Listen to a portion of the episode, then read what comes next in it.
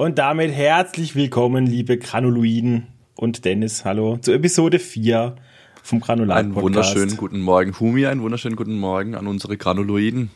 Ja, ich begrüße euch herzlich zu diesem Sonntagmorgen-Podcast ist es bei uns. Deshalb hören wir uns vielleicht auch ein bisschen anders an als sonst. Ja. Wir wollen direkt einsteigen mit eurem Feedback zur letzten Episode natürlich und mit den Kommentaren, die ihr dieses Mal wieder zahlreich geschrieben habt, wie ich gehört habe, gell? Genau, also vielen Dank dafür auf jeden Fall. Äh, behaltet es gerne bei. Wir freuen uns da immer sehr. Dann wissen wir einfach, dass es auch geschaut wird und ihr euch das auch anhört und äh, dann können wir auch ein bisschen drüber diskutieren. Diskussion Genau. ist immer begrüßt.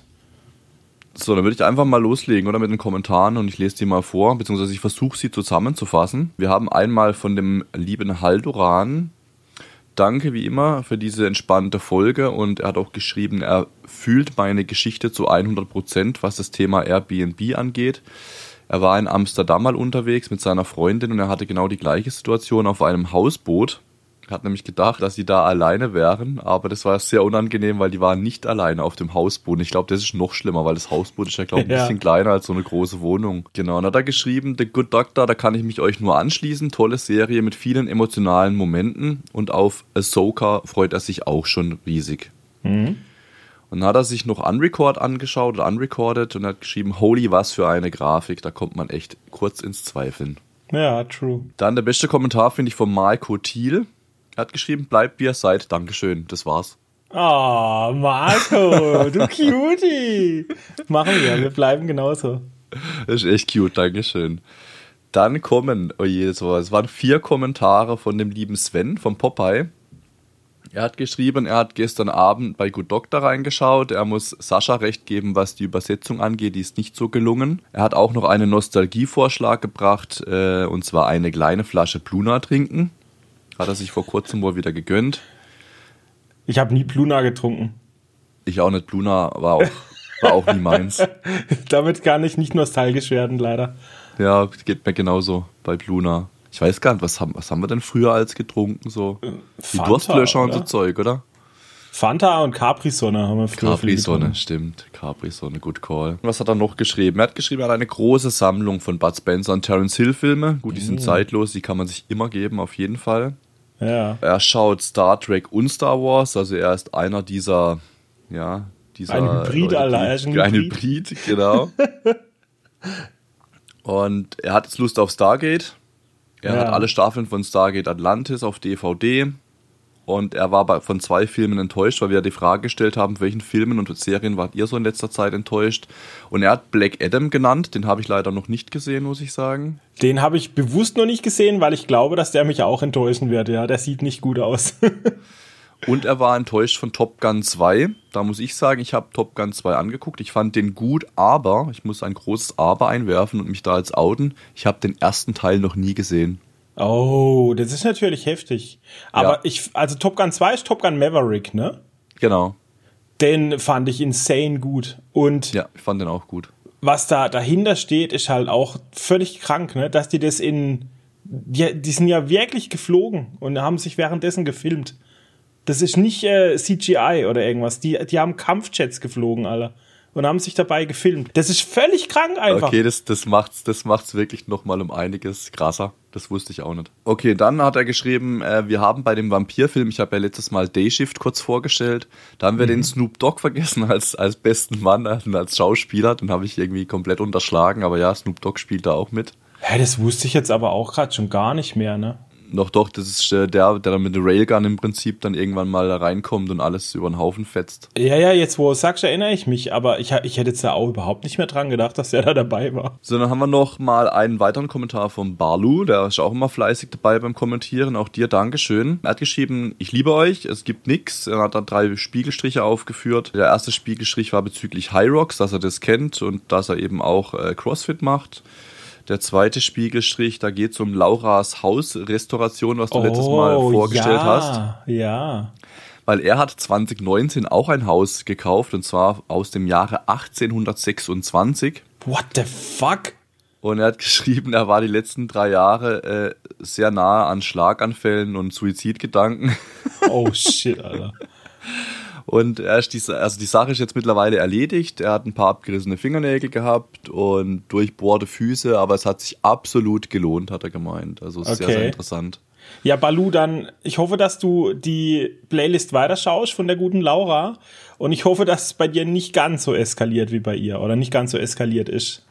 Der letzte Punkt, was er geschrieben hat, war das Thema, er schaut sich aktuell die, die Serie The Shield an. Das war eine Empfehlung von dir, glaube ich. Ja. Äh, sehr gute Empfehlung. Ihn nervt nur die Werbeunterbrechung auf Amazon. Die genau. Werbung? Ach, die ist im Dings drin, in diesem, in diesem Werbungsangebot. Mit Werbung, ja, ja. Freebie genau. oder wie das heißt. Freebie, ja. ja, ja, ja, ja. Aber ich muss sagen, ich hatte da echt positive Erfahrungen mit. Ich hatte wirklich kaum Werbung bei Freebie. Ich hatte, ich glaube, pro Staffel hatte ich vielleicht viermal Werbung. So, dass mal in der Folge ein, ein Spot drin war oder so. Ich habe da noch gar nie reingeschaut. Also ja. das irgendwie schreckt mich nicht, das ab das, beim Streaming Werbung. Ich weiß nicht, wie das festgelegt wird. Weißt du, wie oft da eingeblendet wird? Wo was reinkommt, so. ja, das habe ich auch keine Ahnung. So, aber noch eine äh, Nachricht. Interessantes Thema, ja, bitte. Eine Nachricht äh, von Instagram vom lieben Chana. Ich habe den Chana ja letztes Mal als absoluten Game of Thrones Fanatiker vorgestellt. Er hat geschrieben eine Sache. Sascha meinte, selbst wenn der Schauspieler wechselt, er stimmt dir dazu. Jedoch gibt es massiv einen Schauspielerwechsel, der ihn getriggert hat. Beim ersten Mal gucken, er hat länger gebraucht, um das zu blicken, und es wäre der Dario Naharis, ein Kämpfer der Zweitgeborenen. Hat er noch einen Screenshot mitgeschickt. Pass auf, ich mach das mal, sieht man das? Ja, ja, das brauchst du mir nicht zeigen. Ich weiß genau. Und da wollte er deine Meinung dazu hören. Das würde er interessant finden ich weiß ehrlich gesagt nicht mehr, auf was er sich jetzt am Anfang bezieht, weißt warum er jetzt das kommentiert hat. Du hast Haben ja wir über Schauspielerwechsel geredet in Game of Thrones? Mm, ja, du hast im Prinzip halt gesagt, ja, dass man in der ersten Staffel schon viele sieht, die erst in Staffel 3 oder 4 wirklich relevant Ach werden. So, und vermutlich ja, genau. war das in Staffel 1 eine andere Person als in Staffel 3 oder 4 dann, ne? Ja, ja. Ja, ich finde, dass der, der ist ganz schrecklich, der Schauspielerwechsel. Erstens, rein optisch, also die Zuhörer haben jetzt das nicht gesehen, natürlich, was du gezeigt mhm, hast, ja, aber wer Game of Thrones gesehen hat, dem ist das hundertprozentig aufgefallen, weil der, der alte Dario Naharis, der ist quasi von Ken, weißt du, Barbie und Ken, der ist mhm. rasiert, glatt rasiert, der hat kein Bart, der hat lange blonde Haare und der andere Dario Naharis, der dann nachfolgt, der andere Schauspieler, der hat ein absolut schwarze Haare und einen dicken schwarzen Bart, weißt du, also rein optisch sehen die komplett verschieden komplett aus unterschiedlich, schon, ja. was natürlich für die für die Zuschauer schrecklich ist, ne, als ja. Wechsel, wenn du dich an an jemand gewöhnt hast. Aber ich meine, es geht noch weiter. Ich glaube nämlich, also wir schauen ja gerade Game of Thrones oder Jenny ja. und ich zusammen, aber wir sind noch nicht so weit. Aber wenn ich mich richtig erinnere an vor zwei Jahren oder wann ich zuletzt gesehen habe, mhm. ich glaube, dass der nicht nur der Schauspieler optisch gewechselt hat, sondern dass auch die Art von Dario, also der Charakter, weißt in der Serie, dass der, der neue Schauspieler, der hat ihn, glaube ich, auch komplett anders gespielt. Ich meine, da war so ein richtiger Bruch drin, als wäre es wirklich fast sogar eine mhm. andere Person gewesen. Und das stößt den Zuschauern natürlich auf und das kann ja. ich völlig nachvollziehen. Da wird er bestimmt wieder Bezug dazu nehmen. Die, die Diskussion könnt ihr dann wieder nächstes Mal fortführen. Ja. Also es gab auch beim The Mountain hat ja auch gewechselt, ne? Der, der Clegane aber ja. da war es nicht so schlimm, weil da haben sie es natürlich auch ein bisschen so in die Story und so integriert, meine ich. Ja. Dann habe ich noch einen Punkt aufgeschrieben als nächsten Punkt, wenn, wenn wir jetzt da einen Check machen bei Game of Thrones. Ja. Und zwar sind wir von einem Zuhörer eingeladen worden, wie du weißt, von dem lieben Max. Erstmal danke dir, Max, äh, für das Hören und auch für die Einladung. Der liebe Max kommt bei uns hier aus der Gegend und der hat ein schönes Heimkino und hat uns eingeladen. Und da diese Einladung werden wir natürlich sehr ich gerne demnächst drauf, mal Alter. wahrnehmen, genau.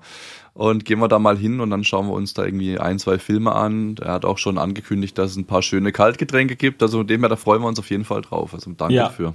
Und ihr könnt euch das gerade noch nicht vorstellen, liebe Zuhörer. Wenn er Heimkino sagt, dann meint er, er meint einfach ein Heimkino. nicht einfach so wie ich das habe, ein Sofa und ein bisschen Surround und einen großen Fernseher, sondern er meint Heimkino. Genau, er hat uns, er hat uns er ein Bild, geschickt, Bild geschickt. ja. ja.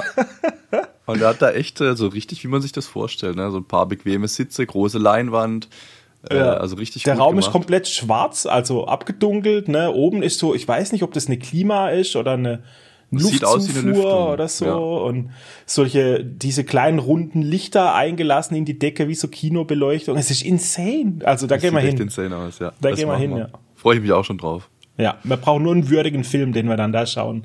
Aber das Ja. äh, können wir ja noch besprechen dann.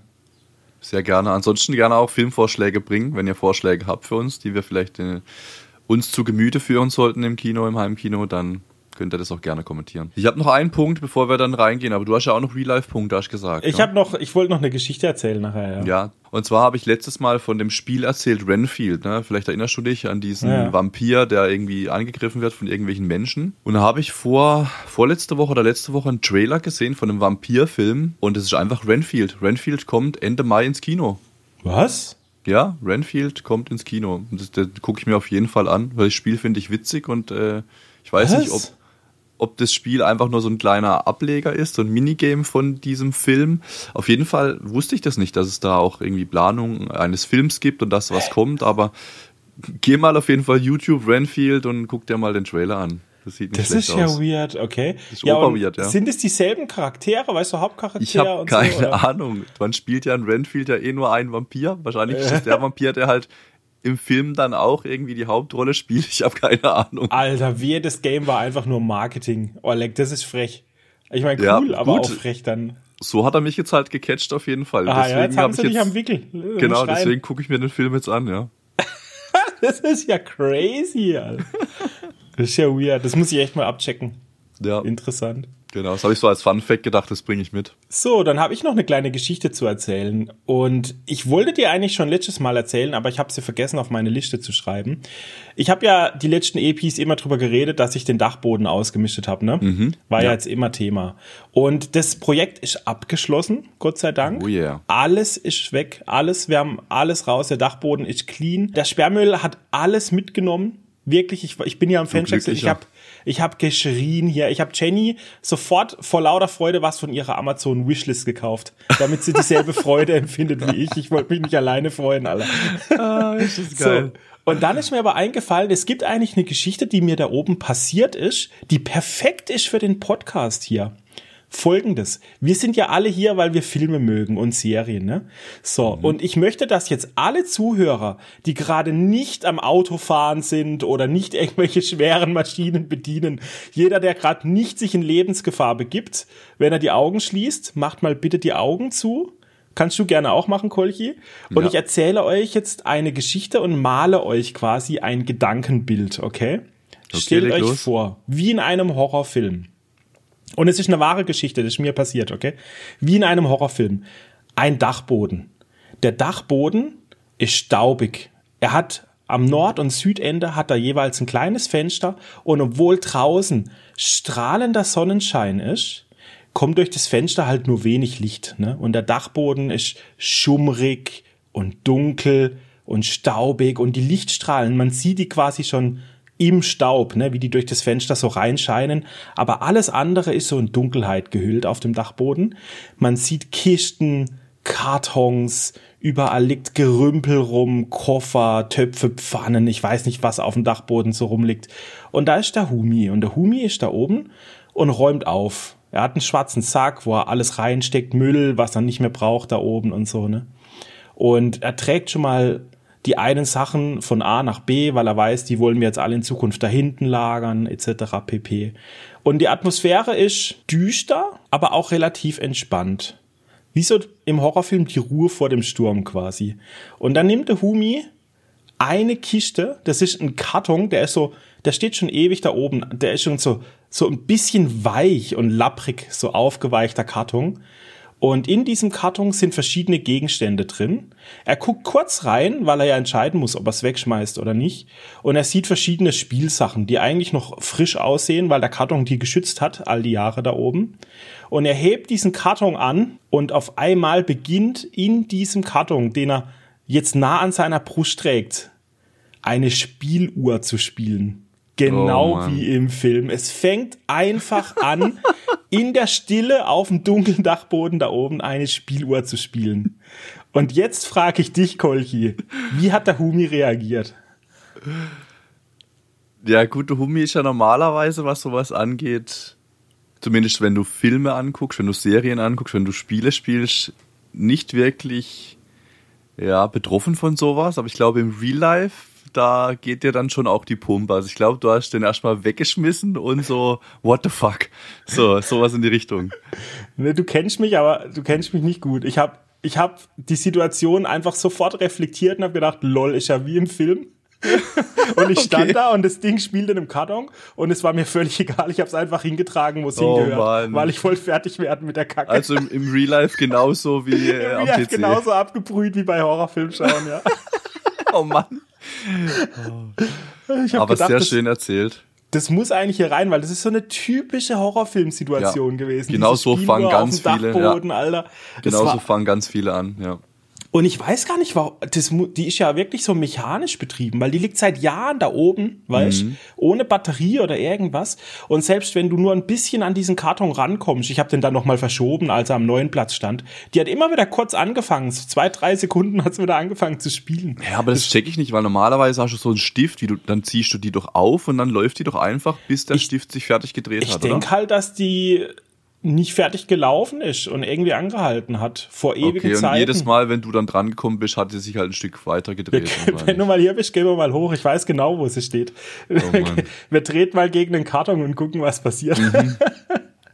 Genau, sehr gern. Dann habe ich noch ein kleines Thema mitgebracht, aber wirklich nur ganz kurz. Und zwar, das betrifft uns alle, weil in Amerika ist wieder Autorenstreik. Hast du das mitbekommen?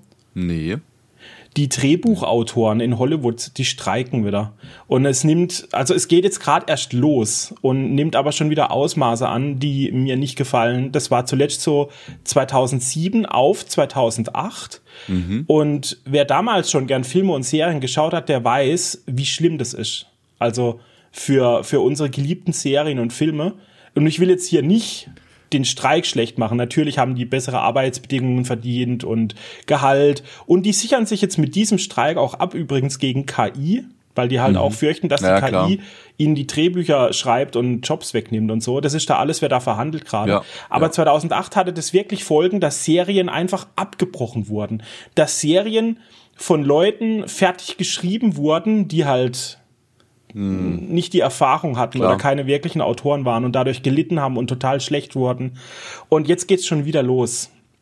Wir okay, haben krass, jetzt das schon, wusste ich gar nicht.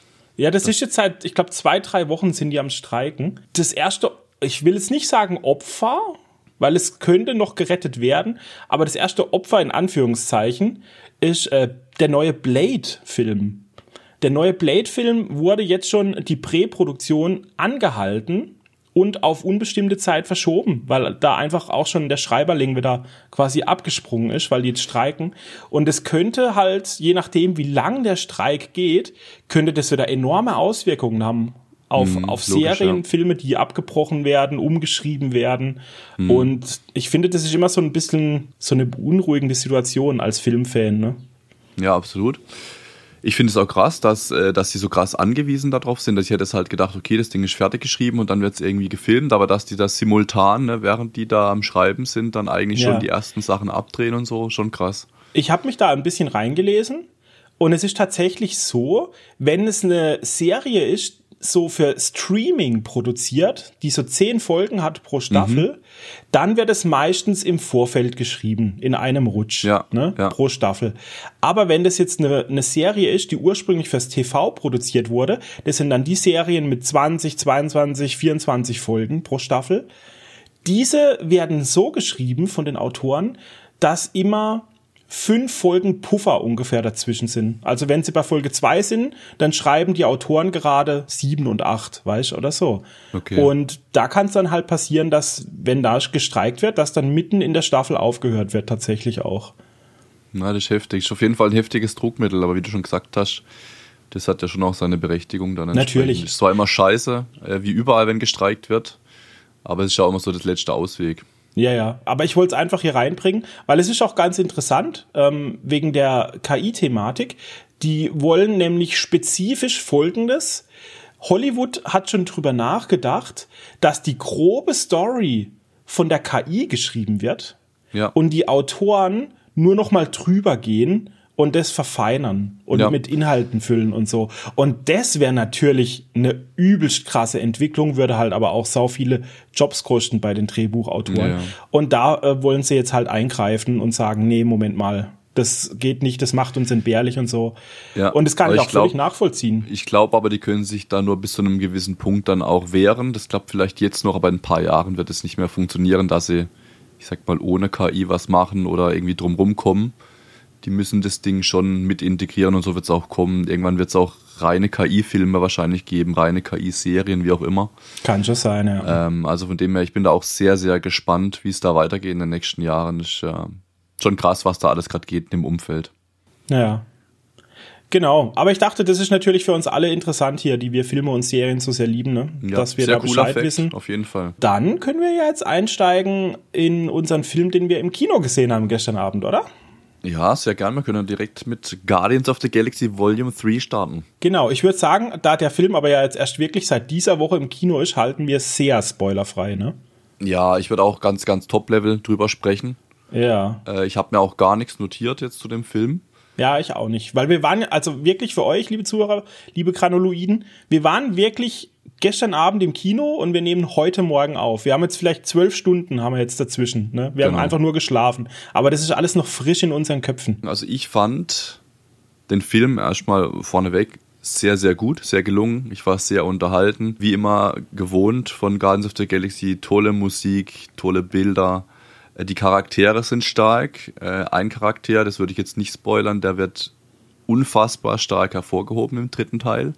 Was dem Film auch so das gewisse Etwas verleiht und auch diesem Charakter so das gewisse Etwas verleiht und ihn viel, viel stärker gewichtet als in den Folgen zuvor oder in den Filmen zuvor, wie ich finde. Schadet dem Ganzen aber nicht. Also ich habe mich richtig gefreut, so ein bisschen Background-Story zu bekommen von einem Charakter. Das fehlt ja oftmals. Wir hatten es ja auch bei John Wick drüber, dass uns da Hintergrundinfos fehlen und es wurde jetzt bei einem eben speziell richtig gut ausgeführt, wie ich finde. Also das war richtig gut gemacht. Mit Ja, wieder fand ich auch. es geht zurück in die Vergangenheit, wie ist alles passiert, wie haben sich die Charaktere entwickelt, wie ist dazu gekommen, warum passiert das, was gerade passiert. Also ist schon ganz cool gemacht. Ja, da stimme ich zu. Also gerade die Story von diesem Charakter hat uns immer so ein bisschen gefehlt.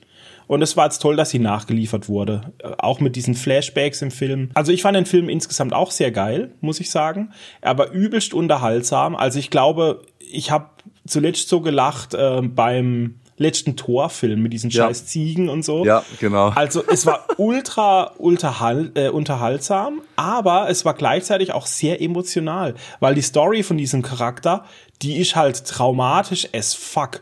Und du hast in diesem Film wieder so eine richtig emotionale Achterbahn. Du hast ständig diese Rückblicke und diese traurigen Momente und dann hast du wieder das aktuelle Geschehen, wo du dich bebrunst vor Lachen, weil Ja. Drax einfach wieder diese, diese lustigen Sprüche raushaut und so. Und dann hast du aber zwischendurch wieder diese geile Musik und du hast diese solide Action. Es ist Ja. einfach ein Feuerwerk wieder. Also es ist wirklich ein perfekter Film, um ins Kino zu gehen einfach. Das war auch wirklich spürbar, also diese Emotionalität. Auf einmal war es richtig ruhig dann als im Kino, dann Ja. äh, haben wieder alle gelacht und so. Also hat wirklich, glaube jeder so eine Achterbahn der Gefühle durchgemacht. Und es ist, es ist wirklich, es ist absolut genial. Also ich würde ihn empfehlen. Wenn ihr Marvel-Filme mögt, wenn ihr Guardians of the Galaxy mögt, ihr kriegt genau das, was ihr erwartet im Endeffekt. Was mich überrascht hat, das muss ich jetzt einfach sagen, ich habe mich nicht näher beschäftigt mit dem Film im Vorfeld. ich habe den nicht. Trailer gesehen und ich dachte, man sieht ja im Trailer äh, den goldenen, den goldenen Kerle, ne? wie er da so rumfliegt Warlock, und so. ja. Den Warlock, genau. Und ich dachte, dass er der Antagonist ist, der Bösewicht. Und ich dachte, dass er eine ganz, ganz, ganz große Rolle einnimmt, weißt in diesem Film. Ja. Anhand vom Trailer. Und das war nicht so. Näher will ich auch nicht drauf eingehen. Aber das war das, was eben nicht meiner Erwartung entsprochen hat, einfach als ich in den Film reingegangen bin. Was hab ich, nicht aber mal auch den Trailer fand. gesehen. Echt? Also ich habe nicht mal den Trailer gesehen, genau, ich bin da komplett, ich habe weder was gelesen, noch den Trailer gesehen, gar nicht Ich hab gedacht, ich gehe Oh. einfach rein. Ja. Deswegen wusste ich jetzt auch nicht, okay, wer wird jetzt der Bösewicht sein, um was geht's hier genau. Von dem her war ich da komplett unvoreingenommen ähm, und bin da nicht irgendwie auf eine falsche Fährte geführt worden. Oftmals spoilern Trailer leider auch sehr, sehr viele coole Szenen, muss man ja sagen. Ne? Ja, absolut richtig. Da ist schon cool, mal so reinzugehen, ohne dass man alles gesehen hat. Schon im Vorfeld im Trailer. okay, wollen wir es einfach dabei belassen? Ich würde sagen, ja, wenn die Leute jetzt in den nächsten zwei Wochen, also bis unsere nächste Folge rauskommt, den Film vielleicht anschauen, ähm, dann kommentiert doch gerne eure Meinung. Wie habt ihr den Film wahrgenommen? Was hat euch gut ja, gefallen? Gerne in die Kommentare, wir lesen das gerne dann. Absolut, ja. Dann gehen wir rein, oder? Gehen wir rein in die Butter. Wo willst du rein? Serien oder Filme? Ich habe das ja immer so durcheinander. Ach so, hab, du bist so durcheinander. Okay, ich habe Filme und Serien habe ich immer durcheinander. Ich, ich trenne das nicht in meinem Ding. Okay. Also Serien habe ich drei aufgeschrieben, die sind aber auch sehr schnell abgehandelt bei mir. Serie Nummer eins äh, habt ihr jetzt die letzten beiden Mal im Podcast schon gehört. The Rookie läuft immer noch ähm, mittlerweile, also immer so von Podcast zu Podcast, da schaffe ich eine Staffel. Deswegen Staffel 2 jetzt beendet, beginne jetzt dann mit der dritten Staffel. Und ich finde immer noch die Serie sehr unterhaltsam, super zum Nebenherschauen. Ich mag den äh, Schauspieler unglaublich, den Nathan Fillion. Der übrigens ja gestern auch dabei war. Das hat mich das ja war auch völlig komplett, Alter. Das war auch komplett Überraschung. Auf einmal steht er da. Ich meine, ich habe seinen Namen im Intro, also als als weißt, alle Namen von den Schauspielern ja. eingeblendet wurden, habe ich ihn gesehen und dachte mir, ja. wait, what? War der schon immer dabei bei Guardians? Das hat mich komplett geschickt, als der auf einmal da stand. Aber ich fand's cool. Ich fand's auch cool, ja. Dann habe ich als zweite Serie aufgeschrieben Last One Laughing, LOL. Ich weiß nicht, ob du das schon mal gesehen hast. Ich habe das Thumbnail habe ich dazu gesehen, ja, aber mehr nicht. Genau, es gibt mittlerweile vier Staffeln und ich habe mich, wann war es, vor einem Jahr oder so mal auf diese Serie eingelassen und habe dann direkt die ersten drei Staffeln durchgeguckt. Die waren da schon draußen.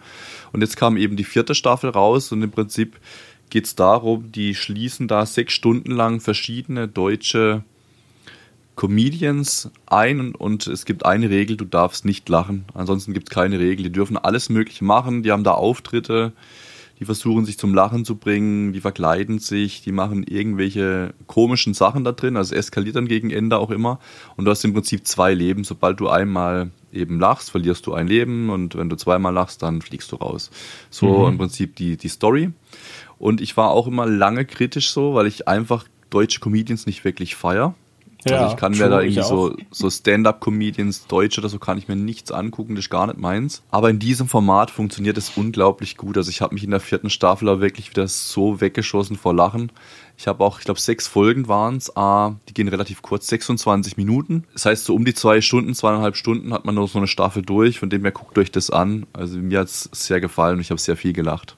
Amazon Prime ist das, gell? Amazon Prime, genau. Und als dritte Serie habe ich mir aufgeschrieben, das ist eine YouTube-Serie. Das hast du ja letztes Mal so ein bisschen mit reingebracht, dass wir auch YouTube-Themen vielleicht mit reinpacken können. Mhm. Und die, die so ein bisschen in der Gaming-Bubble unterwegs sind, die werden das sicherlich auch kennen. Und zwar geht es um Arctic Warrior von dem Otto Bulletproof. Da hat es jetzt gestartet. Es war Teilnehmer von Seven vs. Wild von der zweiten Staffel und er hat es ja dann auch gewonnen, der gute Otto. Und er hat jetzt sein eigenes Format rausgebracht, Arctic Warrior. Und das sind, ich glaube, es sind sieben Teams, bestehend aus einem Profi, also einem Survival-Experten und aus einem Anfänger, wenn man so nennen mag. Und die sind in Finnland, in Lappland da unterwegs und müssen jeden Tag acht Kilometer zurücklegen an Strecke bei minus 25 Grad, müssen dann da natürlich auch übernachten, müssen überleben. Und das Ganze geht fünf Tage und fünf Nächte lang. Und äh, da ist jetzt die dritte Folge rausgekommen. Die vierte? Oder die vierte, genau, gestern, glaube ich, die vierte. Oder vorgestern, genau, die habe ich noch nicht gesehen. Ich bin erst bei der dritten. Äh, auf jeden Fall finde ich den Format super geil für YouTube, ähnlich wie Seven vs. Wild. Also auch bildgewaltig, schöne Aufnahmen was mich immer so ein bisschen stört, aber da können, da können sie nichts dran drehen, ne? wenn die Leute oder die Teams unterwegs sind, nachts, ähm, die Cams sind natürlich nicht die besten. Also oftmals die ISO-Werte, es hat starkes Bildrauschen, Sound ist nicht immer perfekt. Ähnlich wie, wie bei Seven vs. Wild, das natürlich auch ist, diese GoPros, die können halt dann, gerade wenn sie in einem Case sind, auch wegen der Kälte oder wegen Wasser und so, natürlich nicht immer so das beste Material liefern, aber trotzdem unterhaltsam. Coole ja. Leute dabei, man lernt ein bisschen was. Also sehr eine gute Empfehlung, kann ich empfehlen. Mhm. Da kann ich gleich mit einsteigen, weil es war ja. nämlich auch auf meiner Liste. Ich habe das mhm. natürlich auch angeschaut. Direkt mal zu diesen ISO-Werten und so. Ich habe mir, das ist mir auch aufgefallen, das hat mich auch gestört. Und ich mhm. habe aber eine Vermutung dazu. Ich glaube, dass die GoPros, die sind halt eingestellt weil tagsüber ist das Bild ja extrem hell, weißt du, mit dem weißen Schnee und dem Sonnenschein. Ja. Und da, ich glaube, dass die Teilnehmer da halt nicht dran rumpfuschen dürfen an den Einstellungen, während sie aufnehmen. Ich glaube auch. Wenn die halt dann nachts aufnehmen mit einer, einer ISO-Wert und so, der für den tagsüber eingestellt ist für Schnee und Sonne, dann ist das natürlich klar, dass da so Pixelbrei dann dabei rauskommt, gell? Ich vermute mal, die haben halt irgendwie eine automatische Funktion drin, äh, dass da alle Werte automatisch gesteuert werden. Meinst ja, auf jeden Fall. Deswegen ballert der nachts auch den ISO so extrem hoch.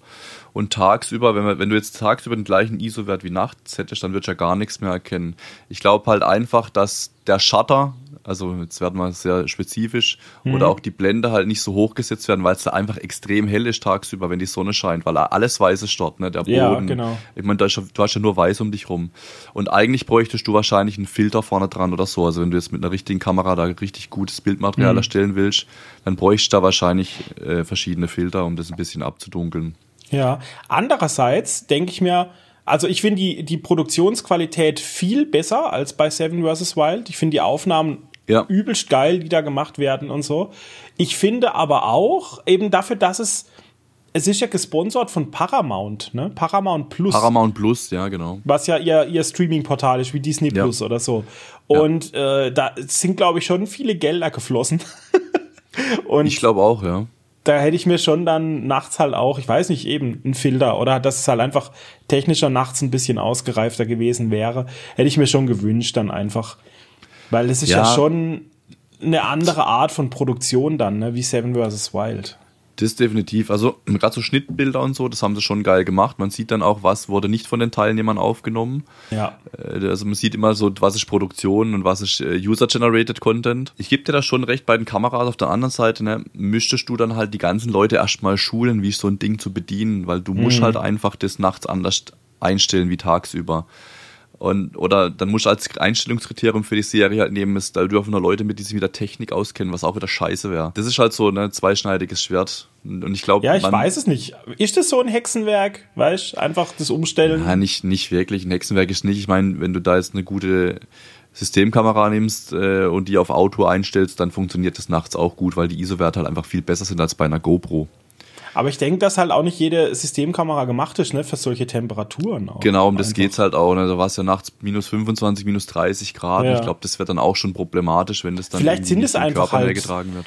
Das ist wahrscheinlich der beste technische Mittelweg, den sie gehen konnten. Könnte Vermute ich jetzt auch. Die haben, die haben da bestimmt lange drüber diskutiert, wie sie es machen. Und ich glaube halt auch dieses GoPro, das kommt gut an wahrscheinlich, weil es halt wirklich so nahbar, so echt auch ist. Ne? Nicht Genau, so ja, produktionslike.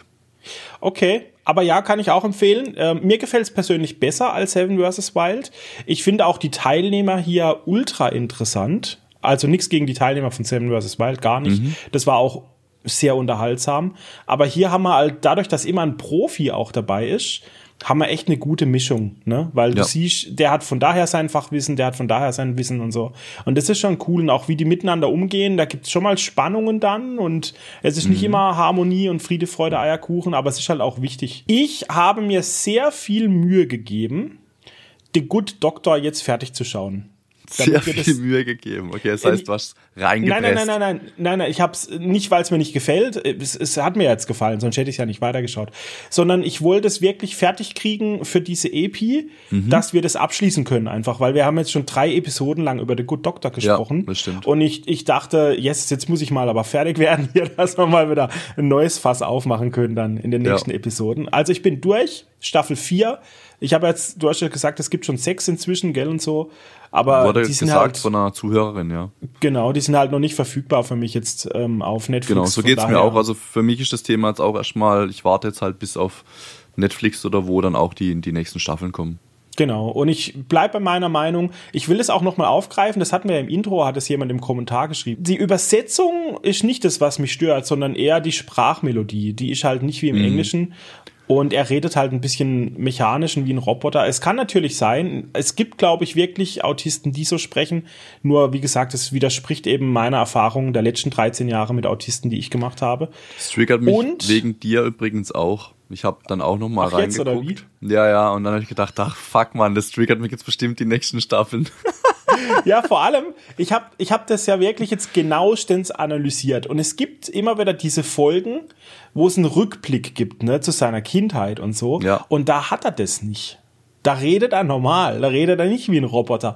Und im englischen Synchro redet er auch ein bisschen anders, aber nicht so mechanisch auch. Und Mhm. daher, ich, ich bin immer noch der Meinung, da ist einfach was schiefgelaufen oder so. Ich weiß es auch nicht. Weil, ach, es ist einfach komisch. Aber insgesamt war es trotzdem geil. Also, Mhm. ich, ich hab's dann auch äh, aufgesogen. Man lernt einfach die Charaktere so toll kennen. Ja. Die Dr. Brown finde ich ein bisschen schade, wie die sich entwickelt hat. Nachdem bei ihr dieser Schicksalsschlag da passiert ist. Ja. Sie war einfach danach nicht mehr dieselbe. Das fand ich sehr, sehr traurig, weil die war immer so positiv und lebendig und so. Die hat es aber unglaublich toll gespielt. Auch langfristig dann, diese Änderung. Ja, Ganz, ja fand ich auch toll. richtig gut, die Leistung von, von Dr. Brown. Sie ist ja eher so der Emotionsbolle, wenn man das so schön sagen mag. Genau, so Sie kann ja moralisch unglaublich immer gut mit korrekt Menschen. Genau. und emotional. Ja, und wie die sich entwickelt hat, das ist wirklich schade, aber gut gespielt, also verdammt Ja. gut. So, dann habe ich ja schon erwähnt, dass Jenny und ich immer noch Game of Thrones schauen, auf Englisch zurzeit wieder. Und da sind wir in Staffel 2 und werden heute Abend wahrscheinlich Episode 8 und 9 von Staffel 2 schauen. Und immer Episode 9 ist ja die Epi, wo es abgeht. Ne? Immer in jeder Staffel Epi 9 ist immer die geile Epi. Da freue ich mich auch schon drauf, da wieder einzusteigen. Dann habe ich was Interessantes. Also jetzt kommt wieder eine Empfehlung. Ich habe was Oh. Gutes gefunden. Ein, ein kleiner, wie nennt man sowas so? Ein Diamant im Scheißerhaufen, weißt Ein du? Schmankerl. ein Schmankerl. Und zwar eine Serie auf Netflix, die heißt Oats Studios. Also Oats wirklich wie, was ist Hafer, Haferflocke. Weizen? Haferflocken, Haferflocke, genau. ja. Genau, so wie Haferflocken. Oats Studios. Das ist ursprünglich von 2017. Allerdings kam es aufs deutsche Netflix erst 2020. Und das ist eine Miniserie, die nicht zusammenhängt. Das sind zehn Episoden, die alle unterschiedlich sind, nämlich Kurzfilme von den Oats Studios. Also die Studios wurden gegründet von Neil Blomkamp, den kennt ihr vielleicht von Filmen wie Chappie, Elysium oder District 9. Und der wollte mit seinem eigenen Studio einfach ein bisschen ausprobieren. Also es gehört ihm und seinem Bruder. Die wollten zeigen, was sie können, so animationstechnisch, weil Neil Blomkamp, okay. der kommt aus der Animation. Der war bei Stargate, war der Animator. Der hat quasi Special Effects gemacht und praktische Effekte und so. Und der ist über diese Schiene, ist der in die Regie dann gekommen und äh, hat dann irgendwann quasi produziert. Ich glaube, District 9 war sein erster großer Hit. Und der wollte mit seinem eigenen Studio zeigen, was er und sein Bruder können, so animationstechnisch.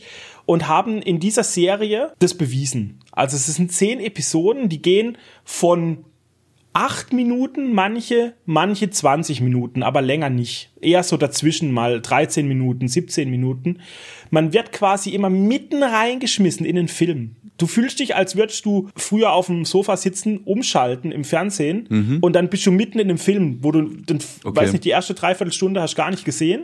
Also und es da sind fängt es dann keine auf einmal sich an. geschlossenen, es sind keine in sich geschlossenen Stories, die du irgendwie Nee, nee, nee, immer nur so Ausschnitte, wo sie halt was zeigen wollten irgendwie. Genau. Und du, du hast trotzdem diese ähm, Genugtuung, dass es mehr oder weniger passt, weißt du, der Abschnitt, den du siehst, aber du denkst dann immer, "Hä, was, was haben die sich da ausgedacht? Was für ein geiles Universum, da würde ich gerne mehr davon sehen. Warum ist die Story, warum hört das jetzt hier auf und so, weißt? Und Cool. manche Episoden davon sind düster und zukunftsweisend und horrormäßig, so Science Fiction, so ein bisschen in die Richtung Black Mirror, so ähnlich. Andere wiederum sind total lächerlich. Einfach nur, weiß nicht, ich glaube, denen hat's Spaß gemacht. Ich fand manche nicht wirklich lustig dann, vor allem die Küchenepisoden, wenn ihr das dann anschaut, dann wisst ihr sofort, was ich meine. Die fand ich einfach nur weird und die haben da meiner Meinung nach nicht reingehört so. Aber es gab auch wiederum andere Episoden, die total lustig und auch so zum Nachdenken anregen, wie so es gibt so zwei Episoden, da sieht man einfach Gott, wie er, wie er so da sitzt und ein Buch liest und einfach zum Spaß die Menschheit fickt. Weißt die sind dann auf so einem kleinen Tisch vor ihm, siehst dann, wie so kleine Menschen sich bewegen Ja. und so. Und wie er dann sagt, so, ja, lass die Pest raus und, Ja, wie und man sich weißt? das so vorstellt, ja. Ja, ja, genau. Und die haben das halt animiert und dargestellt und das ist halt insane gut. Und andere Folgen sind halt wieder ein bisschen schwach und so. Also mhm. es ist von allem was dabei. Ich habe dir auch diesen Screenshot geschickt gehabt aus der Folge Zygote war das mit mhm. diesem riesen Monster. Erinnerst dich? Ja, Dieser Fleischklops mit den vielen, vielen Armen ja, und so. Hast, hast irgendwie geschrieben, so von wegen Podcast, irgendwas. Ja, das ist alles, ist in dieser Serie. Es ist eine bunte Mischung und man muss sich das auf jeden Fall anschauen, zumal die ja wirklich nicht lang gehen. Also da ist man mhm. ratzfatz ist durch, das kann schon einem Abend mal anschauen, weißt ja, und weiß man, ob cool. da, ob da was in Planung ist bei Oat Studios? Also wird da was kommen oder nehmen die das jetzt einfach nur, um auf sich aufmerksam zu machen, um irgendwie Aufträge zu ich bekommen? Glaub, oder? Ich glaube, okay. dafür war es gedacht. Für Aufmerksamkeit, für Promotion. Ich habe, meine ich, auf Wikipedia gesehen, dass die danach noch zwei weitere Projekte gemacht haben, aber die habe ich mir nicht näher angeschaut. Ich weiß es nicht, ob das volle Filme waren oder ob das auch wieder nur solche Kurzfilme waren oder so irgendwas. Mhm. Aber Neil Blomkamp, ich denke, dass von dem wird bestimmt noch was kommen. Ich meine, District 9, Chappie und Elysium waren alles solide Science-Fiction-Filme. Jetzt nicht äh, ja. Triple A, aber ähm, richtig, richtig gut. Ich, ich habe die alle gemocht, die ja. drei. Ach so, ja. Und was ich mir auch noch aufgeschrieben habe dazu, ich habe mir ja diesmal Notizen gemacht und alles. Ne? Ja, ich habe vorhin schon gemerkt. Ähm, in den Hauptrollen in diesen Kurzfilmen sind auch oft bekannte Schauspieler. Also in der ersten Folge direkt spielt, glaube ich, Sigourney Weaver mit, ne, aus Alien mhm. zum Beispiel. Und in einer anderen war Dakota Fanning dabei. Also die haben sich da auch echt gute Schauspieler rangeholt, um diese Kurzfilme dann zu tragen. Und dadurch werden die auch echt gut. Das merkt man dann. Cool. Also haben sie doch schon ein bisschen Connections auch in der Filmbranche dann geknüpft und die dann auch ja, natürlich, oder mitgenutzt. Natürlich. Ja, cool. Ja, bin ich mal gespannt, was von denen da noch kommen wird. Also wenn dann mal was kommt, dann können wir ja gerne auch im Podcast drüber berichten.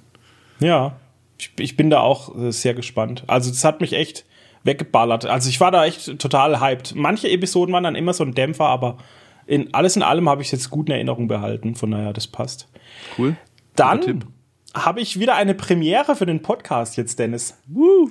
Ja, und zwar haben wir noch nie äh, über Anime gesprochen.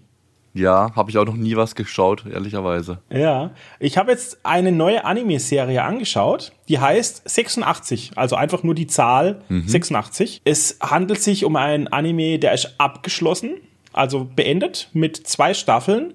Insgesamt sind es 23 Episoden. Ich sag's ja, ich habe geheult wie ein Schlosshund. ich ich habe Anime berührt mich immer auf einem anderen Level. Das ist unglaublich. Das kann einfach diese Gefühle so krass tragen, finde ich. Mhm. Das ist insane. Und mein mein allerliebster Lieblingsanime nach Bleach ist Darling in the Franks. Das sagt dir jetzt natürlich gar nichts, ne? Mhm. Der ist auch wirklich eigentlich flach, aber emotional. Du bist ja nur am Heulen, weil das so ja. traurig ist und so schön und dann wird das so traurig und so schön. Bist und du auch dieser, so ein Flensack bei, bei Filmen und Serien? Nee, eigentlich nicht. Also eher bei Anime, muss ich wirklich zugeben jetzt. Bei, bei normalen Filmen und Serien, ist, da muss ich schon gut investiert sein, dass mich das dann mal erwischt. Aber bei Anime geht es ganz schnell bei mir, weil die das einfach so toll darstellen können immer. Ich weiß auch ich, nicht, woran das liegt. Ich bin auch immer sehr emotional bei Filmen und Serien. Und äh, ja, das haben meine Kleinen und meine Frau irgendwie auch. Ja. das, das sitzen wir als alle da, da guckt man sich so um und überall kullern sogar die Tränen runter. okay, also zur Serie ein bisschen. Es handelt sich um eine Mischung, und das ist jetzt wirklich grob gesprochen, ne, für euch Anime-Leute da draußen. Es handelt sich um eine Mischung aus Darling in the Franks und ich würde sagen Attack on Titan. das ist jetzt ein bisschen eine weirde Mischung, aber von Attack on Titan wirklich nur wegen dem politischen Szenario her, nicht wegen irgendwelchen Titanen, die da rumrennen. Darling in the Franks Referenz eher wegen den, den Kampfgefährten, die sie benutzen.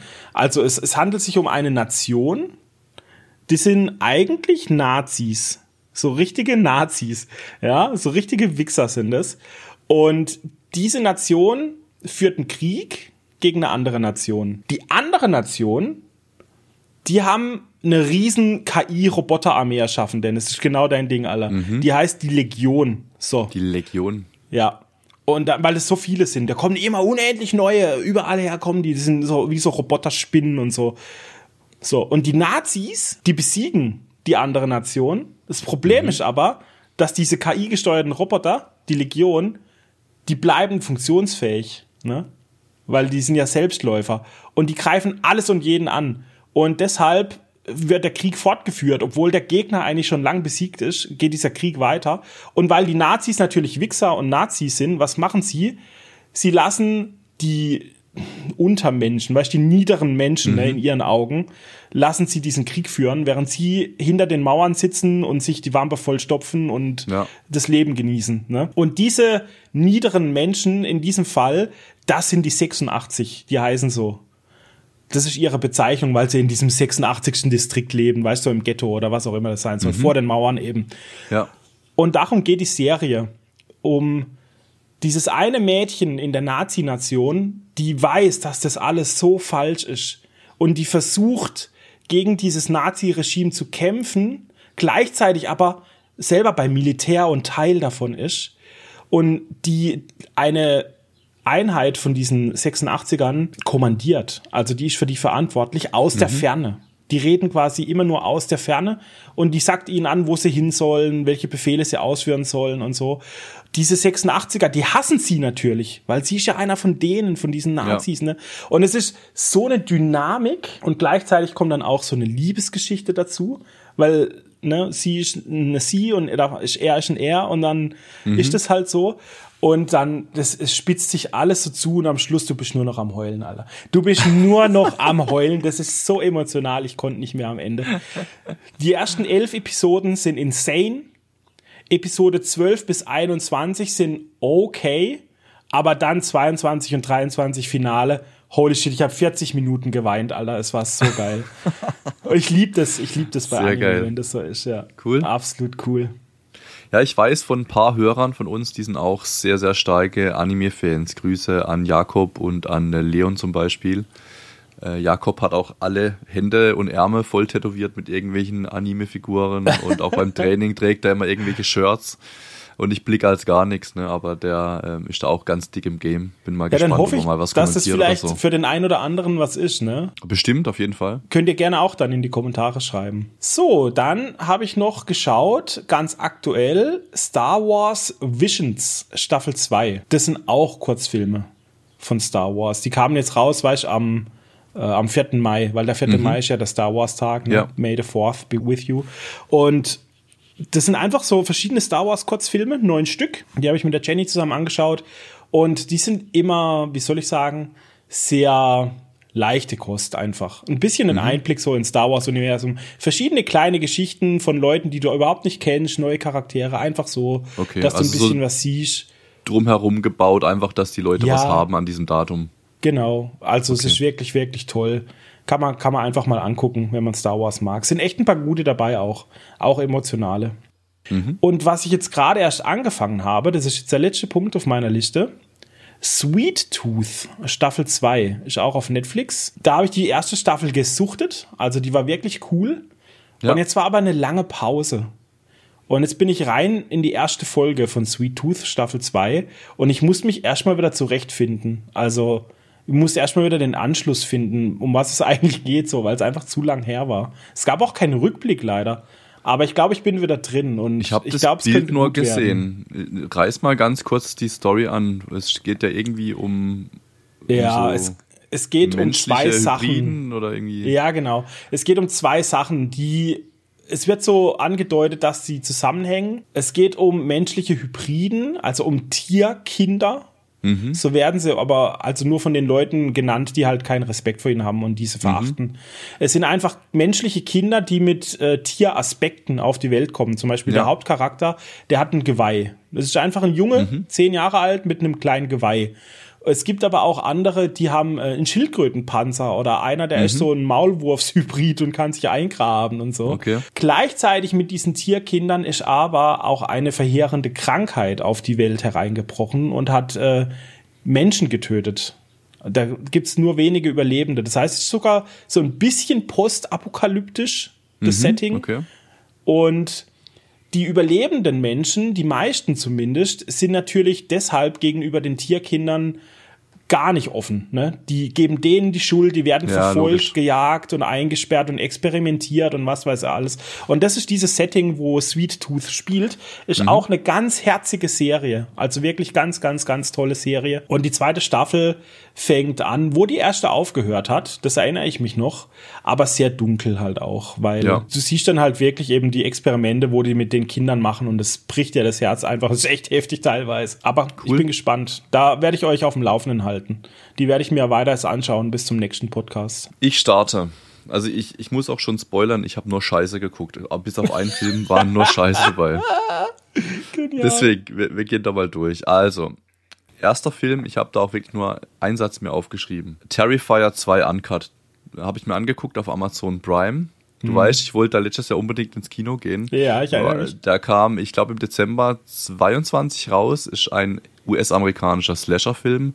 Und ich habe mir letztes Jahr auch den ersten Teil dann angeguckt, nachdem der zweite rauskam, weil es da unglaubliche Kritiken gab, speziell aus USA, weil da ganz viele Leute irgendwie aus dem Kino mussten, bewusstlos wurden, weil es halt eigentlich wirklich so eklig ist, sag ich mal, was man da so alles sieht.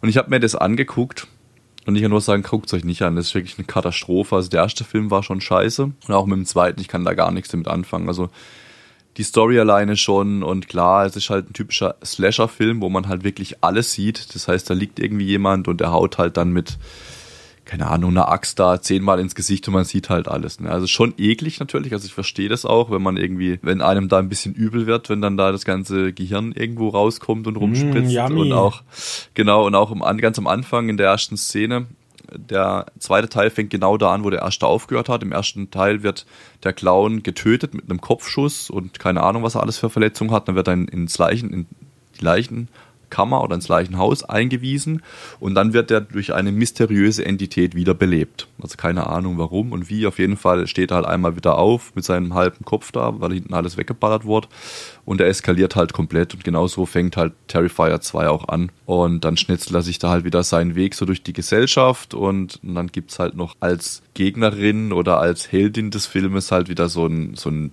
Teenie, US-amerikanischer Teenie, der dann irgendwie wieder der Held spielt. Also die Katastrophe, auch von der Story her. Wenn ihr Slasher-Filme mögt und euch das interessiert, dann guckt's an. Aber wenn ihr irgendwie da jetzt was erwartet, filmisch gut, Story gut oder so, dann muss ich euch enttäuschen. Also äh, wollte ich aber auf jeden Fall mitbringen und kurz sagen. Genau, dann springen wir auch schon weiter. Dann habe ich angeschaut, Netflix, auf Netflix ist auch relativ neu rausgekommen. Im Dezember war das, 2022 wurde das auf Netflix veröffentlicht, ein Fantasy-Film von einem norwegischen Regisseur und der Film heißt Troll. Weiß nicht, ob du Oh schon mal gesehen ja, hast. den habe ich auch gesehen. Der war geil. Und zwar storytechnisch geht es darum, ähm, bei Sprengarbeiten äh, für so einen Eisenbahntunnel in, in Dovre, also in Norwegen oben irgendwo, gibt es eben ein Unglück mit ganz, ganz vielen Toten. Und natürlich in den heutigen Zeiten gibt es da auch viele ja, Kameraaufnahmen, Handyaufnahmen von diesem Zwischenfall. Und dann sehen die halt eben, dass in diesen Aufnahmen irgendwas ganz Großes zu sehen war. Und es sind auch riesengroße Fußabdrücke dann in den Bergen zu sehen. Und die Regierung will es natürlich näher untersuchen. Und dann gibt es da eine Paläontologin, die Nora Tiedemann, die da im Prinzip die Hauptrolle spielt. Und die wird hinzugezogen, um eben da zu helfen. Und ihr Vater, der Tobias, der ist ein, Spezialist für nordische Mythologie und er kennt sich eben auch mit dem Thema Bergtroll unglaublich gut aus. Und die versuchen halt eben diesem Troll oder diesem Wesen auf die Schliche zu kommen und überhaupt mal zu untersuchen, um was geht's da, wie kann man das Ganze entgegengehen, wie kann man das gegebenenfalls bekämpfen. Und ich finde die Story an sich gut, es ist was Neues. Es, ich finde, der Film startet auch stark, aber ich fand das Ende sehr, sehr schwach. Also wie dann der Troll letzten Endes dann äh, wirklich besiegt wird. Das fand ich so, also sobald es dann so mit der Stadt anfängt, da fällt es ein bisschen flach. Also er hat sehr stark gestartet, auch von der Story, ich fand das sehr cool. Ich fand es auch gut gemacht, diesen Troll. Also rein vom Filmischen und vom Animierten fand ich alles gut. Spannungsbogen auch gut, aber er fällt dann hinten so ein bisschen runter. Ja. So habe ich das. Ja, ich habe den auch geschaut damals, als er rauskam und ich Mhm. fand, es ist halt ein B-Movie, da muss man sich einfach bewusst sein, ne? es ist kein Ja. Hollywood-Blockbuster oder so, Ja. aber ich mag das immer, wenn, wenn man dann mal so eine andere Art von Film hat, die Genau. einfach nicht nach demselben Genre, selben Prinzip immer abläuft wie alles, was man eh sonst sieht. Und dadurch fand ich ihn sehr erfrischend. Ich Genau. fand, der Troll sah geil aus. Die Ja. Kämpfe bis dahin waren auch cool und die Action und so. Am Schluss mit der Stadt, ich glaube, dass ich da dann tatsächlich auch ein bisschen vorgespult habe mal teilweise, Ja. weil es mir dann auch ein wenig langweilig wurde, ja. Also das, Genau. da stimme ich dir genau, also stimme ich dir zu so. Also man kann ihn auf jeden Fall schauen. Es wird sicherlich Leute geben, die finden den super gut, aber es wird auch Leute geben, die sagen, okay, was für ein Scheißfilm. Also ich kann da beide Lager komplett verstehen, auf jeden Fall. Ja, darf ich hier noch was einschmeißen? Und zwar, natürlich. wenn ihr noch genau so einen Film sehen wollt, es gibt noch einen, der heißt äh, Troll Hunter. Ich weiß nicht, ob es den jetzt aktuell gerade irgendwo auf Amazon oder auf Netflix gibt. Den gab es vor einer Weile mal bei Amazon Prime, ist aber wirklich schon drei, vier Jahre her. Der war auch cool. Der ging genau in die Richtung. Auch äh, B-Movie, große Trolle, die dann gefilmt und festgehalten werden und dann gejagt werden. Ähm, absolut genial. Also der, der hat mir sogar noch fast noch besser gefallen, muss ich sagen. So, dann mache ich direkt weiter. Äh, Ich bleibe bei Netflix und da geht es jetzt um einen Film, der heißt Die fünfte Welle. Ist, ich weiß nicht, ob du den kennst, äh, ein US-amerikanischer Science-Fiction-Film, war 2016 in den Filmen, also nicht mehr ganz so aktuell der Film. Und der Film basiert auf einem Bestseller äh, von 2013, äh, auf ein Bu also der Buchname heißt eben auch die fünfte Welle. Und es gibt aber noch zwei weitere Bänder, also die fünfte Welle, dann gibt es das unendliche Meer und dann gibt es noch das dritte Band, der letzte Stern. Aber ich glaube, es gibt keine weiteren Teile äh, Ja. von dem Film, weil ich glaube, der einfach nicht so erfolgreich war. Der also ist der Film, gefloppt, ja. Genau, der Film hört auch sehr offen auf, muss man sagen. Also es spricht eigentlich für einen Mehrteil, aber ich glaube eben, wie du sagst, er hat gefloppt. Das ist jetzt mittlerweile ja sieben Jahre her und man, äh, man hat keinen zweiten oder dritten Teil jetzt gesehen oder irgendwas davon gehört. Die Story an sich finde ich ganz gut. Also im Prinzip geht es um, um ein Raumschiff, was eben auf die Erde kommt. Und die Aliens werden von den Menschen die anderen genannt. Im Prinzip beginnen die anderen dann ohne Kontakt aufzunehmen mit äh, der Zerstörung der menschlichen Zivilisation und das Ganze eben in fünf Wellen. Und die ersten drei Wellen, ich ähm, gehe gerade mal die Wellen durch, also der, die erste Welle ist ein EMP, also elektromagnetischer Impuls. Das heißt, alle Geräte und Maschinen, die irgendwo auf der Erde sind, die sind funktionsunfähig, Flugzeuge stürzen eben vom Himmel und keine Ahnung, Handys gehen nicht mehr, also es geht nichts mehr, Autos fahren nicht mehr, also die, die Menschen sind einfach nicht mehr mobil und nicht mehr wirklich kommunikationsfähig. Dann kommt die zweite Welle, das sind dann Erdbeben und Tsunamis, also speziell die Küstenregionen werden da komplett im Prinzip ähm, ja, zerstört. Dann kommt die dritte Welle, das ist ein Grippevirus, der eben durch Vögel verbreitet wird, also so ein mutierter Vogelgrippevirus, der eben Den haben viele sie Menschen tötet. 2019, haben sie den freigelassen, oder wie? Genau, so ungefähr. Coronavirus, ja. Auf jeden Fall bis dahin ja schon mal ganz gut. Was ich schon mal schade fand, dass die ersten drei Wellen gefühlt in zehn Minuten abgehandelt werden oder in fünf Minuten, keine Ahnung. Es geht batsch, batsch, batsch und dann denkt man so, okay, was passiert jetzt die nächsten 70, 80, 90 Minuten in dem Film? Und dann geht's eben weiter. Also diese drei Wellen sind irgendwie nur Nebensache im Film, weil es eben viel zu schnell geht. Die Überlebenden nach diesen drei Wellen, die gehen dann halt eben in so Flüchtlingscamps, das sind dann Familien und Überlebende.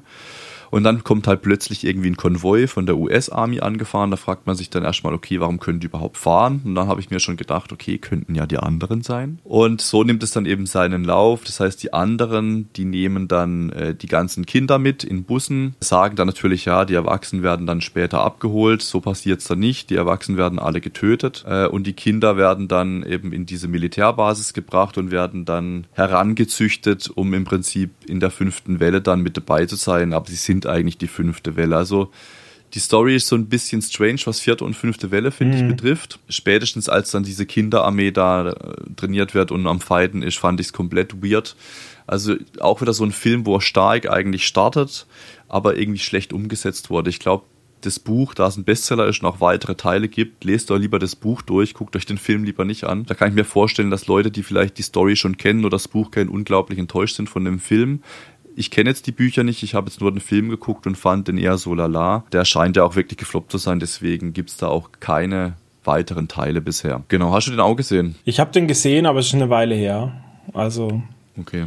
ich weiß nicht mehr allzu viel davon. Also ist mir auch jetzt nicht groß im Gedächtnis geblieben, Ja. muss ich sagen. Okay, dann habe ich einen Film, den kennen wahrscheinlich die wenigsten, der heißt Warriors of Future, auch auf Netflix. Habe ich mal so ein bisschen einen Ausflug gemacht und mich mal was gewagt, weil das ist eine asiatische Netflix-Produktion. Oh.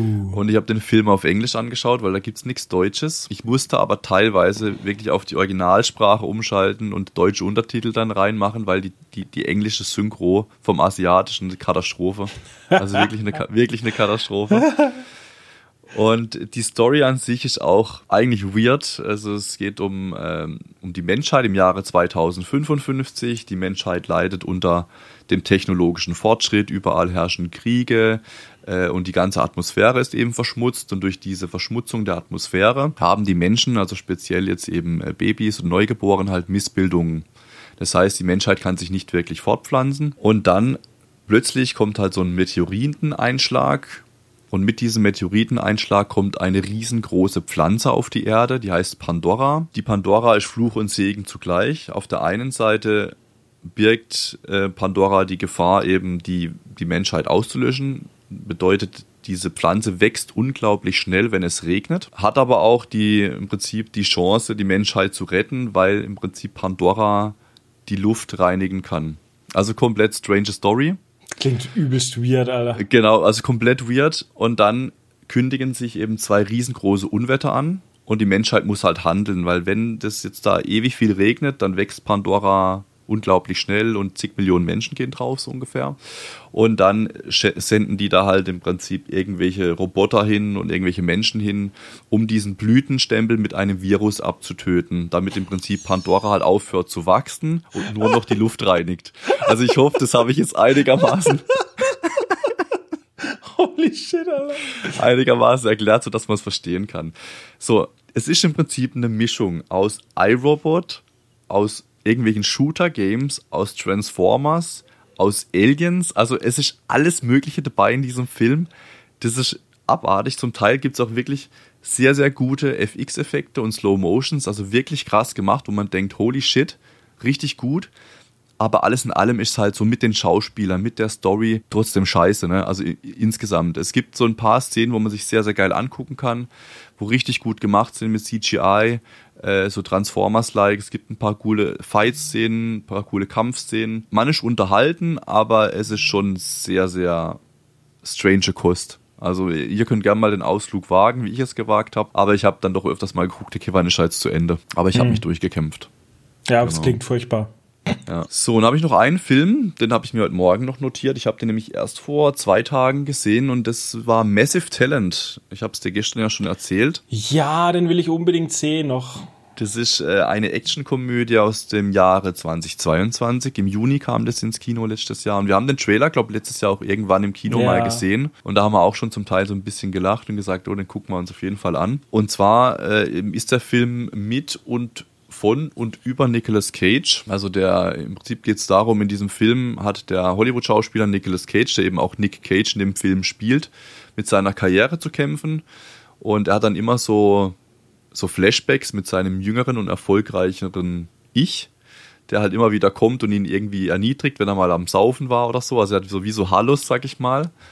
Und seine Beziehung zu Kind und Ex-Frau Olivia und Tochter eben ja, die sind halt auch nicht gut. Das heißt, er ist so im ziemlich einem, einem Tiefpunkt äh, in seinem Leben angekommen, der Nick Cage, und er will eben auch seine Karriere beenden. Und dann bekommt er ein Angebot über eine Million Dollar, wenn er nach Mallorca fliegt und zu dem Milliardär Javi geht und eben auf seine Geburtstagsparty kommt. Ich würde es machen für eine Million. Und das will er eben dann so als letzten Job noch machen vor seinem Karriereende. Und dann wird es so ein bisschen weird, äh, weil von der Story ist es dann so, dass dieser Milliardär Ravi von der CIA überwacht wird. Ähm, die denken halt, er ist da der Kopf einer riesigen ähm, ja, Verbrecherorganisation und ist da ganz tief in Entführungen, Waffenhandel und so weiter verstrickt. Und die, die CIA will jetzt halt eben den Nick Cage so als Spion so ein bisschen verwenden. Mhm. Und der Film lebt so ein bisschen davon zwischen diesem Nick Cage und zwischen diesem Ravi halt. Also es sind zwei sehr, sehr starke Charaktere in diesem Film. Der Humor ist zum Teil auch sehr speziell, muss ich sagen. Wird auch nicht jedem gefallen. Aber ich habe mich zum Teil wirklich weggeschossen vor Lachen. Also es gibt unglaublich witzige Szenen und auch diese zwei Charaktere, die, die sind so stark in diesem Film, dass ich den wirklich sehr, sehr gut und sehr gelungen fand. Also am Anfang braucht er ein bisschen, bis die Charaktere dann zusammenfinden und zusammenkommen.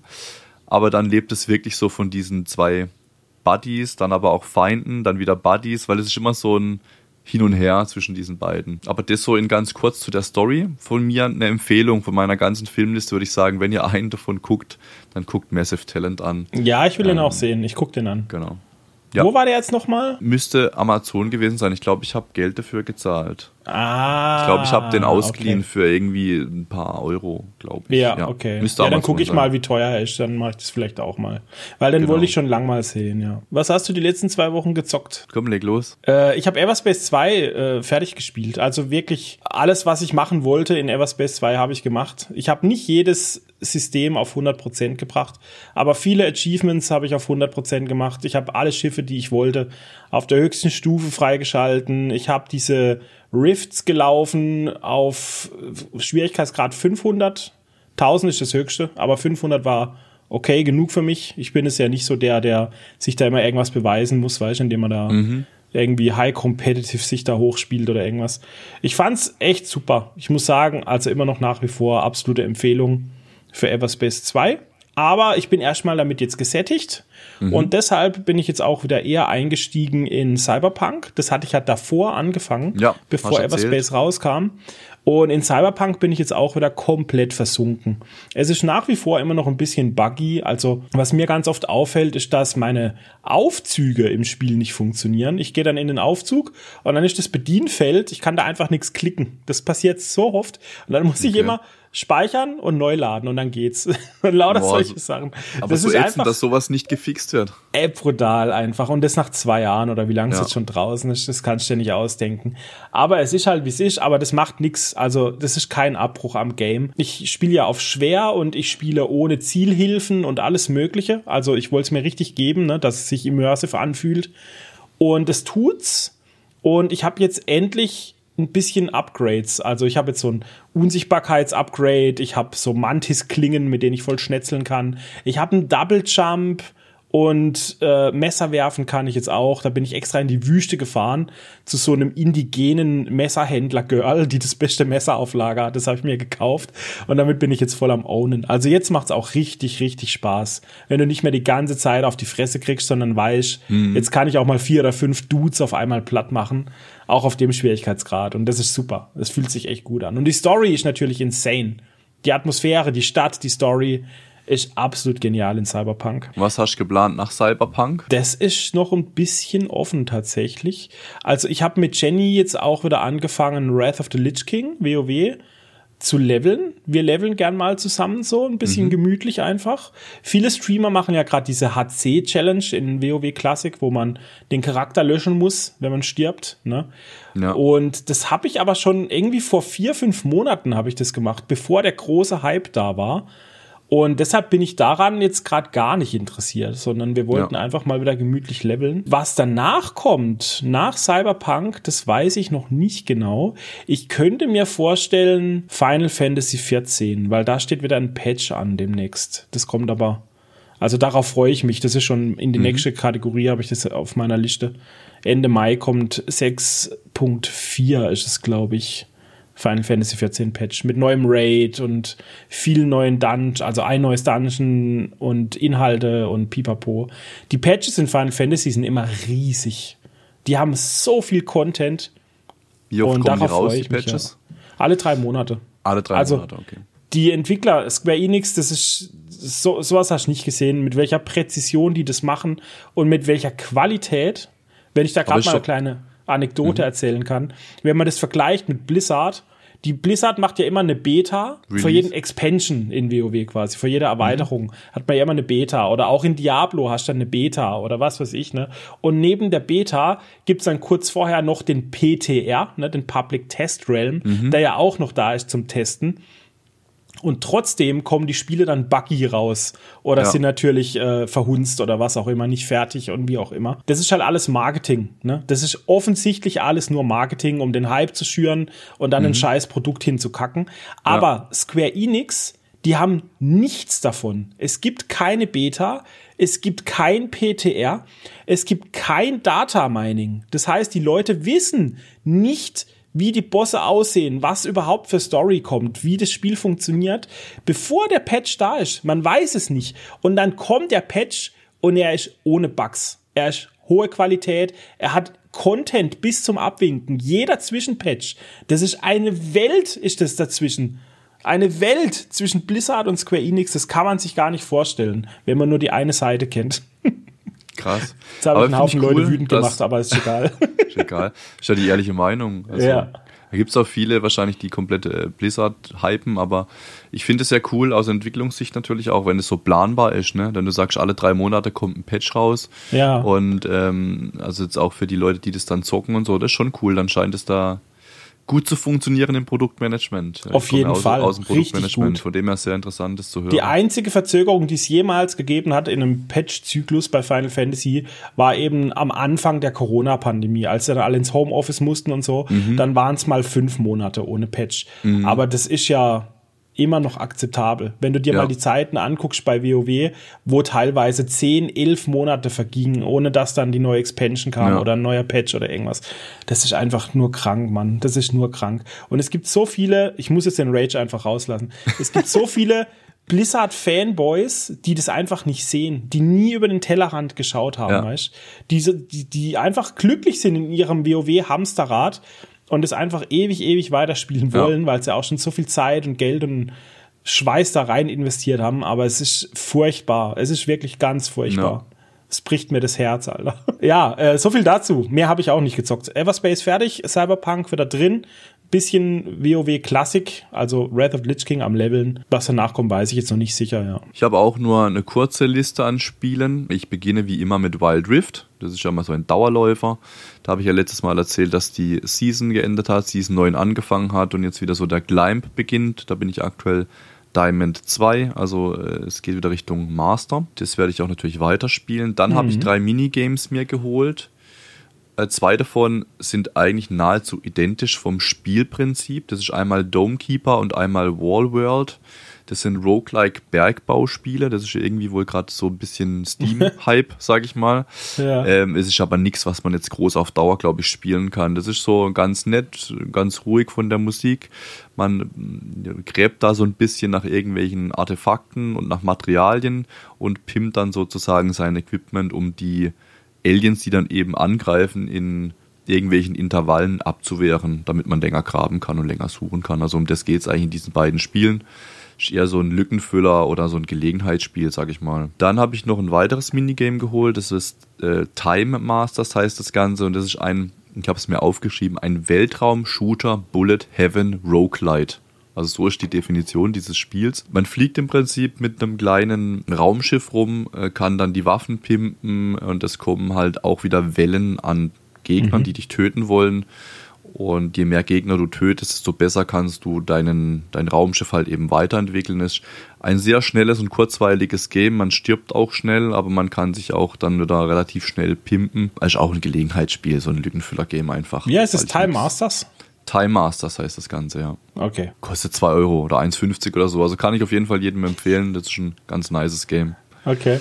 Und dann habe ich jetzt gestern oder vorgestern, ich glaube gestern, ähm, Exogate Initiative geholt. Ja. Und das spiele ich gerade so ein bisschen. Ne? Ich, wie du weißt, meine Frau, meine Kinder sind jetzt gestern und heute nicht da. Deswegen äh, nutze ich da ein bisschen die Zeit, um Exogate Initiative zu spielen.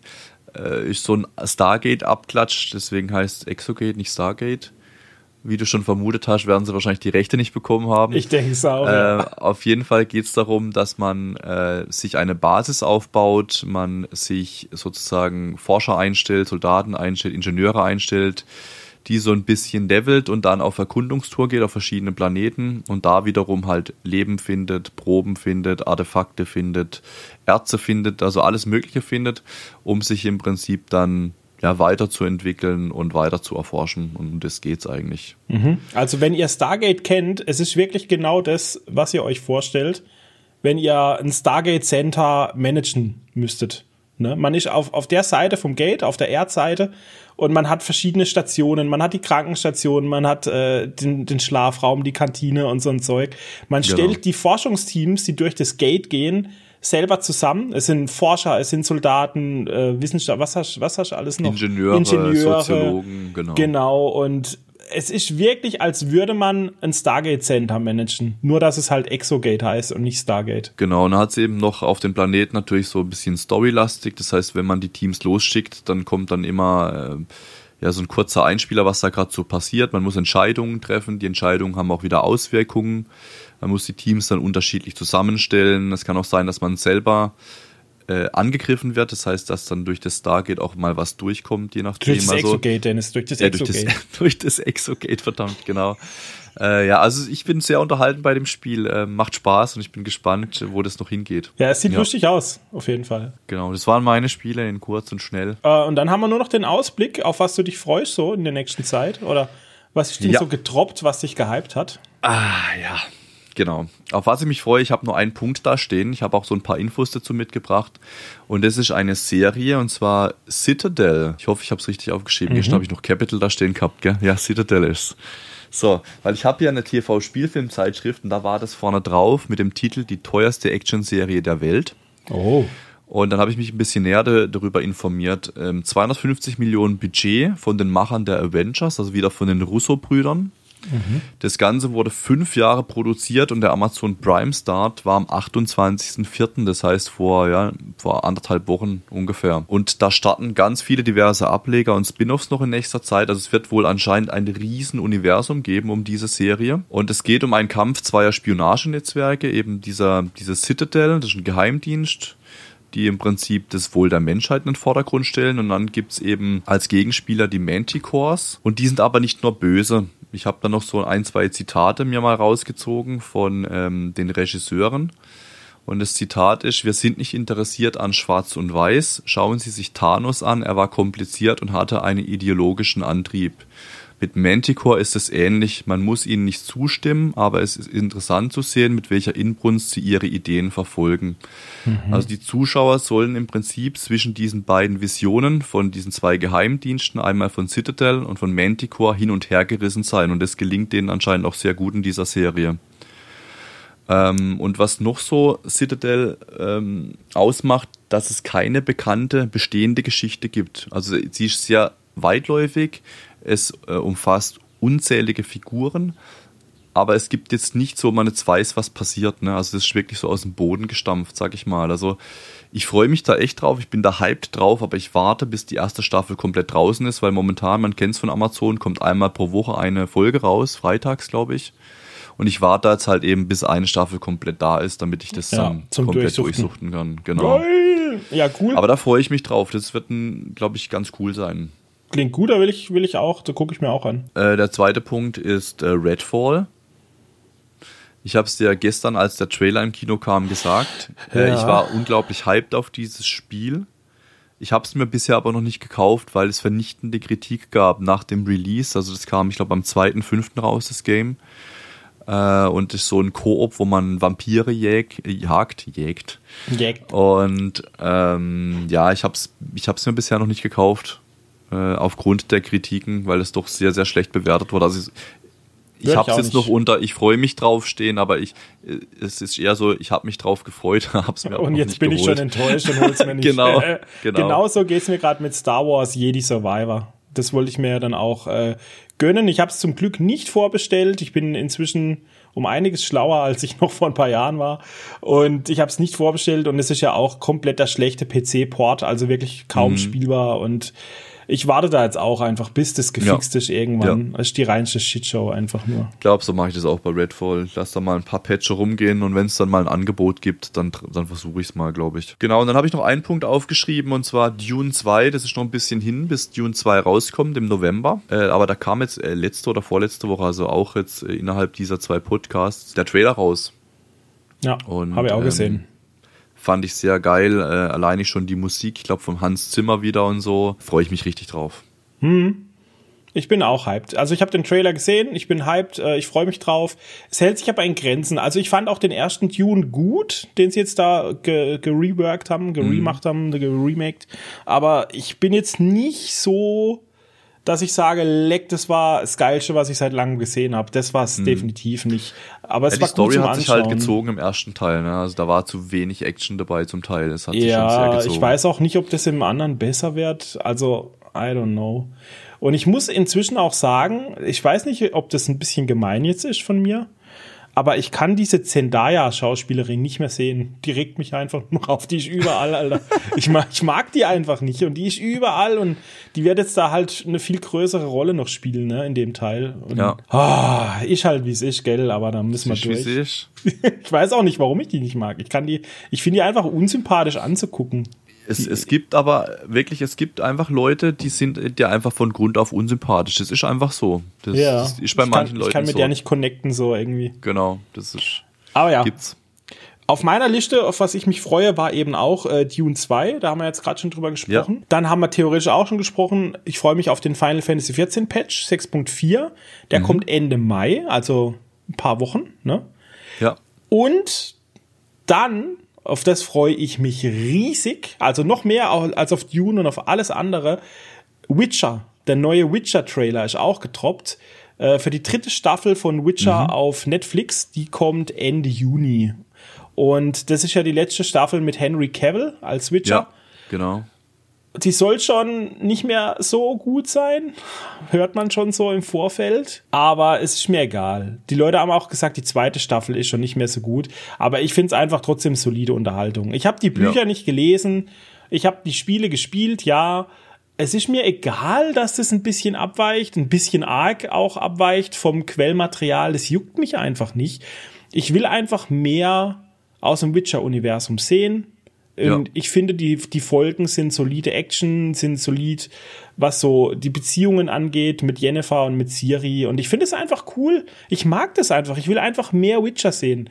Und ob das jetzt wirklich genauso ist wie in den Games oder wie in den Büchern, das ist mir eigentlich scheißegal, muss ich ganz Ja. ehrlich sagen. Ja, Und ich das ist halt ein drauf. großer Kritikpunkt aber immer. Ja, also ich werde mir auch auf jeden Fall die ersten zwei Staffeln dann auch nochmal angucken. Ja, hast du die gesehen? Ja, ich habe sie einmal durchgeguckt. Okay. Bleibt nur noch die Empfehlung am Ende. Die Empfehlung am Ende. Ich habe Mhm. da was, was Wichtiges, Bro. Ja, erzähl. Es ist bald Muttertag. Fuck. Ja, nächste, ne, genau in einer Woche, oder? Ist das nächste Woche? Darauf wollte ich euch hinweisen. Es ist bald Muttertag und falls ihr genauso unvorbereitet seid wie der Dennis oder wie ich jetzt, das ist eure Chance. Das ist eure Ah, Chance. Ihr könnt jetzt noch was besorgen, euch was überlegen. Das ist To-Do für diese Woche. To do, ja. Macht was draus. Okay, das war deine kurze Empfehlung. Ich habe auch war noch meine eine kurze Empfehlung. ja. Und zwar habe ich nur da stehen, beschäftigt euch mit KI.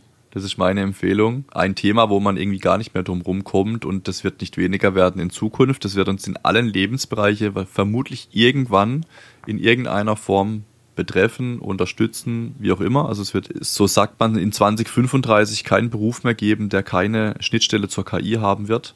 Deswegen beschäftigt euch frühzeitig damit und nehmt auch, falls möglich, irgendwie eure Eltern mit auf die Reise. Also ihr müsst nicht bis im Detail alles erklären können, aber zeigt denen mal ChatGPT oder so, lasst die mal was eintippeln oder wenn sie eine Frage haben, tippt das mal einfach, einfach was die, dass die da auch wissen, was läuft da gerade. Die lesen das vielleicht oder bekommen das so am Rande mit, aber dass sie da nicht komplett alle abgehängt sind. Ja, das ist ein guter Tipp. Und es muss ja nicht mal in Arbeit ausarten. Ne? Beschäftigen kann ja auch Spaß machen. Also einfach geht Absolut. mal zum Midjourney, macht euch ein paar Bilder, guckt, wie das funktioniert, eben ChatGPT ein bisschen Spaß haben oder so. Das, das ist ja, Ja. auch lustig ne? und interessant, Genau. das zu sehen. Das ist schon ein guter Tipp. Ja, und ist auch einfach zu bedienen. Also irgendwie ChatGPT da jetzt mit dem Fenster aufzumachen und, und dann irgendwie dem Daddy, der eh am Laptop arbeitet, mal zu sagen, hey, gib da einfach mal ein paar Fragen ein und vielleicht noch ein bisschen erklären, wie kann ich das Ding bedienen. Das hilft ihm auch weiter. Ne? Genau so ist es. Wieder einmal vielen, vielen Dank fürs Reinhören, liebe Granuloiden. Dennis, Oder danke für deine. Zeit. Oder fürs Reinschauen, genau. Danke fürs Kommentare schreiben und denkt dran, immer fleißig zu bewerten. Bewerten, bewerten, bewerten, ist ganz wichtig. Genau, wir sind darauf angewiesen. Äh, Mund-zu-Mund-Propaganda, wenn euch das Ganze gefällt. Ihr wisst, ihr habt Freunde, Bekannte, die auch gerne Filme, Serien schauen, ein bisschen in diesem in dieser Bubble unterwegs sind, wie wir auch. Empfiehlt es weiter, äh, bewertet, weil das hilft uns natürlich ungemein weiter, dass, dass wir im Prinzip auf dem Radar der Plattformen bleiben und dass wir einfach eine neue Hörerschaft dann auch generieren. Wir sind jetzt noch in unserem kleinen Kreis ähm, und wir würden natürlich gerne wachsen mit euch zusammen. Yeah. Uh. Uh. Okay. Vielen Dank fürs Reinhören, fürs Reinschauen. Wir sehen uns wieder das nächste Mal. Ich bin der Humi Ich bin der Kulchi. und wir sind raus. Ciao, ciao. Ciao, ciao.